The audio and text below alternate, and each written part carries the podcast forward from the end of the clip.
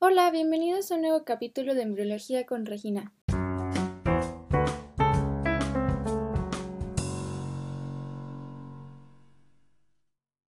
El día de hoy hablaremos sobre la formación de los órganos de los sentidos y de los dientes, y al final del capítulo, como en todos los anteriores, hablaremos de las malformaciones que se pueden presentar. Y bueno, solo como recordatorio de algo que todos ya sabemos, los cinco sentidos son tacto, gusto, vista, olfato y oído. En esta ocasión únicamente hablaremos de la vista, del oído y del tacto, y comenzaremos con la vista. Todo comenzará de las protrusiones del telencéfalo que van a formar el neuroectodermo. El neuroectodermo va a protruir y se va a pegar con el ectodermo de superficie y va a empezar a formar las plácodas ópticas. Y es el ectodermo de superficie que queda alrededor y estimula para formar otra parte del ojo que es el cristalino y la córnea.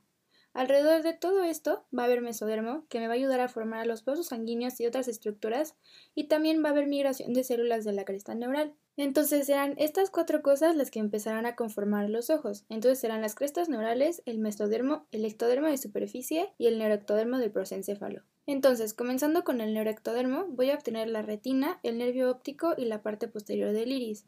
Entonces, voy a empezar a tener a mi plácoda óptica y de esta, conforme se va interiorizando, porque todo esto se está haciendo como una copa hacia adentro imaginándose, voy a empezar a formar la parte de hasta atrás, o sea, la parte posterior que será la retina. La retina es la que va a constituir al nervio óptico como tal y queda la parte posterior del iris. Continuando con el ectodermo de superficie, esta será la parte que es estimulada por fuera, pero se va a interiorizar y se va a formar el cristalino y la córnea. La córnea es la parte transparente del ojo que va a estar como por encima. Seguido de esto vamos a tener el mesodermo y este nos va a dar la cubierta fibrosa que le va a dar el soporte y el sistema vascular. Y por último tenemos a la cresta neural que va a formar el resto de las estructuras, o sea, el coroides, la esclerótica y el endotelio corneal. Para el día 22 ya tendré unos surcos ópticos que van a formar a la plácoda. Esta se va a empezar a interiorizar, entonces tengo una vesícula óptica y tengo la plácoda del lente, que va a ser la plácoda óptica. Conforme se comienza a interiorizar, va a dejar una vesícula como en forma de copa, a la cual le llamaré copa óptica, y hay un, eh, un huequito que va a estar muy delgado que conecta el ojo con el resto del terencéfalo, que va a ser el tallo óptico. Entonces, a grandes rasgos va a crecer la vesícula, se interioriza y al imaginarse va imaginando también la parte de la plácoda del ectodermo de superficie hasta que éste se cierra y forma el cristalino. Por fuera va a quedar la parte transparente, que es la córnea, y la parte de la vesícula óptica que se interiorizó ya va a formar a la retina y al nervio óptico. Alrededor y en medio tengo todo el mesodermo y este mesodermo que me va a dar a los vasos sanguíneos va a permitir que pase un vaso sanguíneo por el medio del nervio óptico, que son la arteria y la vena hialoidea. Por otro lado, en la retina vamos a tener eh, distintas capas de fotorreceptores, como por ejemplo la bipolar, la ganglionar, entre otras, y lo que hacen es que cada una de estas, sus axones, se van a prolongar hacia el tallo óptico, y todos esos axones que vienen de la retina al tallo son los que terminan por conformar el nervio óptico.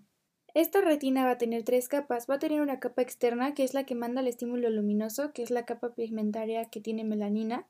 Va a tener el espacio interretiniano, eh, que eventualmente va a desaparecer y también va a tener una capa interna que es la de los fotorreceptores. Entonces va a entrar la luz, lo van a recibir los fotorreceptores y la luz va a estar tapada en la parte de atrás por la esclerótica y la coroides, que son vasos sanguíneos. Y la esclerótica va a tener muchos melanoblastos y melanocitos porque es una capa oscura que va a evitar que la luz pase más allá a la parte del encéfalo.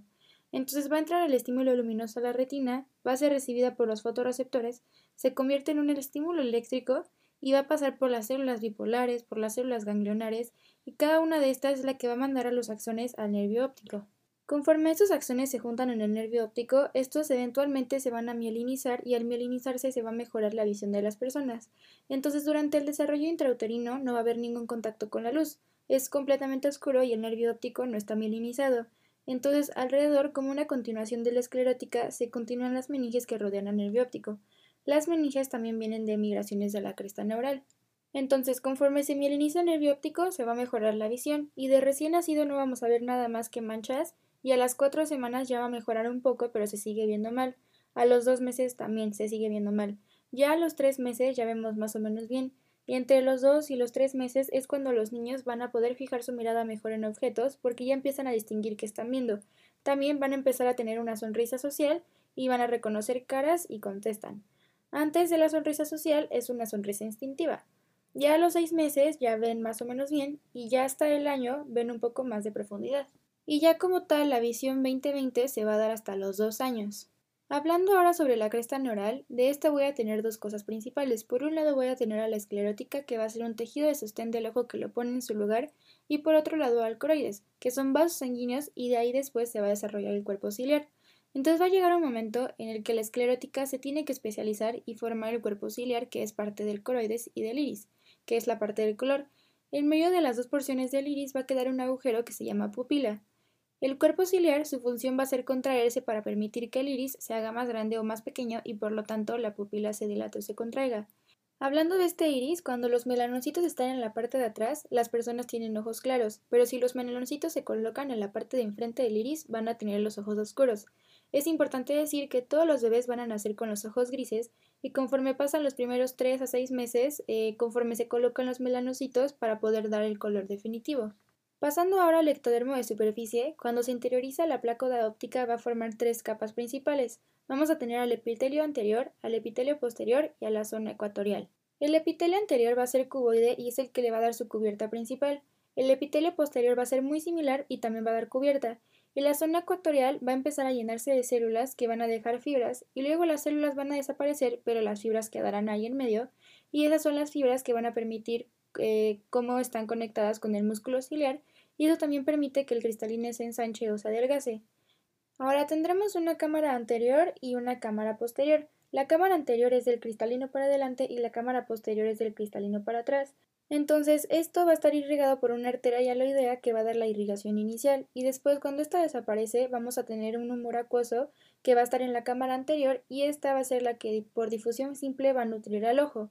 La cámara posterior se va a llenar de humor vítreo, que son células que después dejan como una gelatina, y eso va a hacer que el ojo no se aplaste, sino que le dé la fuerza suficiente para mantenerse crecido. Continuando con la córnea, esta va a provenir del ectodermo de superficie y va a empezar a formar un epitelio, un estroma que es de la cápsula de Bowman pero de la parte interna. El endotelio es la que viene de las migraciones de la cresta neural que se continúan con la esclerótica. Y por último tenemos a los párpados. Estos también van a venir del ectodermo de superficie. De la misma forma que se va uniendo el tejido, estas se van a fusionar los dos pedazos. Entonces se van a ir formando las glándulas sebáceas, las lagrimales, los folículos pilosos y eventualmente forman los dos párpados y esto se separa hasta la semana entre 26 y 28, es decir, el límite mínimo que tenemos para que un recién nacido sobreviva. Si no se ha separado sus ojos, le va a costar trabajo separarlo después. El siguiente sentido del que hablaré será el oído, y este, de la misma forma en la que se forma la plácoda óptica, se va a formar una plácoda óptica auditiva, y esta es en el mielencéfalo, es decir, en la parte más baja y primitiva del sistema nervioso. Esto va a formar dos pedacitos, una vesícula y un divertículo. La vesícula se va a dividir en dos, en unos montículos, que son tres tubos que se consideran el utrículo, y eso va a dar a los conductos semicirculares que van en tres dimensiones, y la segunda parte que está debajo, que es el sáculo, que es como un saco y nos va a dar el laberinto que se llama la cóclea. Los conductos semicirculares se van a encargar del equilibrio, como hay uno en cada dimensión, que son tres dimensiones, adentro van a tener los otolitos pegados al epitelio ciliado, que conforme se mueven identificamos cómo vamos a estar posicionados. Y la función de la cóclea es convertir el estímulo auditivo en impulso eléctrico para que el cerebro pueda interpretar lo que estamos escuchando. Por otro lado, el divertículo nos va a quedar flotante. Ese es el que forma el conducto endolinfático y el saco endolinfático, que es el que produce el líquido que va por dentro del oído, que es la endolinfa, para mantener la función. Entonces se va a formar el divertículo óptico. También de la primera hendidura y la primera bolsa se forma la membrana timpánica. En el primer arco forman los dos primeros huesecillos y en el segundo arco hace el tercer huesecillo. Conforme estos se están formando y empieza a crecer la primera bolsa y ya formado los huesecillos, la primera bolsa empieza a crecer de tal forma que los termina envolviendo y se une la primera bolsa con la primera hendidura y forman la membrana, pero la primera bolsa envuelve a los huesecillos para que queden dentro de la cavidad del oído medio y estos están pegados a lo que era la vesícula óptica que ya se interiorizó y agrandando ya será el laberinto. Entonces va a venir el sonido, que va a ser una vibración. Esta va a hacer que los huesecillos vibren y va a comunicar la vibración al laberinto y esta la convierte en un estímulo eléctrico y esta va al cerebro. Ya por último, solo recordar que de los montículos del primer y del segundo arco se va a formar la oreja. Pasando ahora a la piel, esta tendrá dos orígenes, el ectodermo y el mesenquima. El ectodermo va a formar la epidermis, que es la capa de hasta afuera, la más superficial, y el mesodermo va a formar a la dermis. La epidermis va a empezar a crecer y engrosarse y esta eventualmente va a tener una cubierta de queratina. La dermis va a ser tejido del mesodermo que le dará sostén. De la epidermis voy a tener dos cosas. La peridermis, que es básicamente la que se descama constantemente cada dos o tres meses, y esto se va a hacer de forma paulatina, y esta forma la queratina que recubre a la piel. En el bebé va a formar al vernix caseoso que va a venir de las glándulas sebáceas y lo que hace es ser una cubierta blanca que protege la piel del bebé del contacto con el líquido amniótico. Por otro lado de la epidermis basal, esta se va a ver como una capa bien delimitada y tendré varios estratos o capas que se irán formando desde la semana 11. Estará el estrato lúcido y el estrato córneo, pero voy a empezar a formar las crestas epidérmicas que se van metiendo unas partes y otras van a quedar por fuera y esto termina formando las huellas digitales. Igual de las crestas neurales van a migrar células de los melanocitos que se ponen en la unión dermoepidérmica, pero su función es generar pigmento. Mientras más melanocitos, más oscura es la piel. Conforme avanzan las semanas se va perfeccionando la piel, entonces originalmente tenía una epidermis y una dermis nada más. Esta epidermis se va a dividir en la peridermis y en la capa basal, y esta me va a formar las crestas epidérmicas y algunas de estas crestas que además de formar las huellas digitales van a empezar a ser glándulas sebáceas, sudoríparas y folículos pilóseos. Entonces voy a empezar a formar pelo, después conforme avanza el tiempo, en la semana 16 o 20 voy a tener una queratina como ya más decente, con dos capas de estrato córneo hasta arriba, entonces en la semana entre 23 y 28 es cuando tengo una piel bien formada y le sale el cabello. Este cabello que es delgado en la semana 12 se va a llamar lanugo y este puede llegar hasta el nacimiento, sobre todo en prematuros, y ya se va a tener que caer después del nacimiento. El cabello ya como tal va a salir a partir de la semana 20, que seguirá saliendo y madurando a lo largo de la vida. La dermis que viene del dermatomiotoma de los somitas lo que hace es tejido conectivo para darle sostén a la piel y forma las papilas epidérmicas, y ahí va a ser donde llegan las terminaciones sensitivas, es decir, el nervio ahí va a llegar. Entonces son las ramas del nervio raquídeo que les toque. Por eso, si pasamos un alfiler por la epidermis no va a doler. También tendremos algo llamado campos unguales, que son pedazos de piel que se llenan de queratina y me van a formar a la uña, que va a tener dos partes, que es el epinoquio, que es la piel que queda por encima, que se llama cutícula, y el hiponoquio, que es la piel que está por debajo. Estas le van a brindar nutrición a la queratina para que la uña pueda crecer. Entonces va a empezar primero en las manos en la semana 10 y luego en los pies en la semana 14. Para la semana 32 las uñas de las manos ya van a llegar a la punta de los dedos pero en los pies será hasta la semana 36. Finalmente tendremos las crestas mamarias y estas en la piel se empezarán a formar dos líneas de crestas mamarias que eventualmente estas en la semana 5 van a involucionar y dejarme las dos preámbulos de pezones del ser humano. Estos van a responder al estímulo hormonal, entonces se va a formar la cresta mamaria como si fuera una glándula sebácea y se va a empezar a separar y me va a dar los conductos secundarios, que son yemas mamarias secundarias. Para el periodo fetal tardío ya se empieza a formar como tal la glándula total, o sea, la glándula ya va a estar bien formada y ya va a haber pezón y areola. Por eso se usa el pezón para determinar la edad gestacional. En la pubertad, eh, cuando viene el estímulo estrogénico de las mujeres, en las niñas va a crecer toda la glándula haciéndose cada vez más grande y llenándose de grasa. Ya por último hablaré de los dientes. Estos como tal ya no van a ser de los órganos de los sentidos. Estos van a tener origen del mesodermo, también de migración de las crestas neurales y del ectodermo oral. Entonces se va a pegar un pedazo de mesodermo con un pedazo de ectodermo y se empiezan a engrosar y formar las láminas dentarias. Después, estas van a formar un esbozo y estos esbozos que empiezan a acomodarse después van a formar tres estadios distintos que son la etapa de campana, la etapa de casco y la etapa de la erupción del diente maduro. Entonces voy a tener tanto los esbozos de los dientes temporales como de los permanentes y voy a nacer con todos.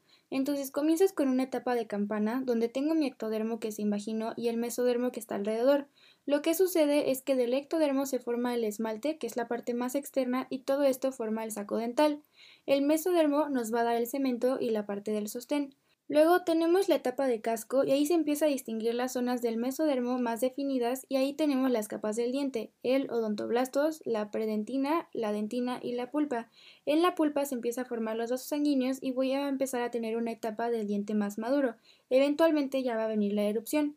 Cuando voy a estar en la de casco, mientras se da, también al ladito tengo un segundo esbozo del diente. Entonces naces con todos los esbozos dentales del temporal y del permanente. Cuando el diente temporal erupciona, el diente permanente empieza a erosionar y a comerse la raíz del diente temporal hasta que eventualmente se cae. Al caerse ya el permanente va a empezar a crecer en su lugar. Los primeros dientes que van a salir van a ser los incisivos inferiores y luego los superiores y de ahí a los lados. Esto va a empezar entre los 6 y los 8 meses. Va a ir saliendo paulatinamente durante los primeros dos años que salen todos los dientes hasta el segundo molar. Para los 6 años ya se van a empezar a caer. Primero se van a caer los incisivos de abajo, luego los de arriba y luego lo de los lados. Luego van a salir muelas y otros tres molares y ya voy a tener más dientes permanentes que temporales. Y bueno, una vez que entendimos cómo es lo normal, ya podemos pasar a hablar sobre las patologías de los órganos de los sentidos. Vamos a comenzar con la anoftalmia o microoftalmia. Aquí el paciente va a presentar ojos muy pequeños y esto se va a asociar a eh, medicinas como talidomina e isotretionina y esto también se puede asociar con otros síndromes, puede haber retraso mental. La siguiente patología es el coloboma y aquí va a haber un problema en la formación del iris. No va a haber acomodación y va a entrar mucha luz. Entonces con el tiempo se empiezan a acostumbrar los pacientes que presentan esta patología y puede ser bilateral. Esto se va a relacionar al síndrome de alcohol fetal, también puede ser al Charge-Pateau y al gen PAX2. La siguiente patología se llama leucocoria. En esta van a presentar pupilas blancas y pueden haber distintas causas. Una de ellas es que puede haber un tumor en la retina el cual se llama retinoblastoma, entonces todo niño hay que revisarle el fondo de ojo. Si no se hace nada, el tumor se puede meter al cerebro y por el nervio óptico. En etapas avanzadas se tiene que hacer una enucleación, que se tiene que quitar el ojo, y 90% se encuentra en menores de 3 años. También está ligado al cromosoma 13, 55% eh, no es heredable y eh, tiene poca frecuencia. Esto también se puede observar en pacientes con cataratas congénitas. Aquí va a haber una condensación de alguna sustancia en el cristalino o algo fibroso en el cristalino. Se debe de hacer un estudio llamado tamiz metabólico que va a detectar hiperplasia suprarrenal congénita, hipotiroidismo, fibrosis quística, pero sobre todo eh, la glucosa 6-fosfato deshidrogenasa. Lo que va a ocasionar las cataratas puede ser por una galactosemia y también puede ser por rubiola congénita. También puede ser por síndrome de Down, de Lowe, de Pierre-Robin y la trisomía del 13. Aquí las cataratas se asocian a otros problemas. La siguiente patología es el daltonismo. Hay que recordar que hay conos y bastones. Los conos van a detectar colores como rojo, azul y verde y los bastones son para grises. Entonces, cuando algún fotorreceptor falla, tenemos daltonismo y para tratarlo pueden utilizarse lentes con filtros. La siguiente patología es una de la que hablamos hace muchos capítulos, que es la microtiartresia. Aquí, a grandes rasgos, no va a haber la formación de la oreja. La siguiente patología se llama epidermolisis bullosa y aquí se van a encontrar ampollas en la piel. El problema va a ser en las proteínas de adhesión de la unión de la epidermis y dermis. Entonces la dermis desprotegida va a estar sin queratina. Entonces se pierde el líquido y puede haber alto riesgo de infecciones. Eh, esta patología duele mucho y se generan muchas cicatrices y para esta van a haber 18 genes relacionados, puede ser autosómico dominante o recesivo. En esta se perderá la uña y va a generar una cicatrización dérmica y es una piel muy gruesa, entonces van a tener movimiento reducido. Estos pacientes van a morir antes por deshidratación e infecciones. La siguiente patología es el albinismo. Aquí los pacientes van a tener heterocromía y también van a tener un problema de migración de los melanocitos de la cresta neural. También van a tener intolerancia a estímulos luminosos porque la capa pigmentada de la retina no va a tener melanocitos y tienen fotofobia. La piel eh, va a ser muy sensible al sol, entonces se les puede quemar muy fácilmente y les daña mucho los rayos UV. Va a haber una gran predisposición a cáncer. Esto va a estar relacionado al cromosoma 11 y puede ser oculocutáneo versus completo. El OK1 va a ser sin modificación y el OK2 va a oscurecer con la edad. La siguiente patología es el hemangioma congénito y aquí va a haber una malformación de vasos sanguíneos, o sea, de los capilares. Esto va a estar a nivel del desarrollo de la piel en la dermis, o sea, va a ser de origen mesodérmico y puede invadir. Aquí solo se va a mantener en observación y este, por así decirlo, va a ser plano, porque también va a haber una hemangioma vascular. Aquí ya va a ser de arterias y estos ya van a tener pulsos y va a haber muchos en la piel. El tratamiento para esto va a ser propanolol. Y por último vamos a tener a los dientes neonatales. Aquí van a ser los niños que nacen con dientes y van a tener una erupción temprana. Aquí se tiene que descartar una hipercalcemia y que no sean supernumerarios. Y bueno, esto sería todo por el capítulo del día de hoy. Muchas gracias por escucharlo y nos vemos en el siguiente capítulo que de hecho es el último capítulo en el cual hablaremos sobre el nacimiento. Muchísimas gracias.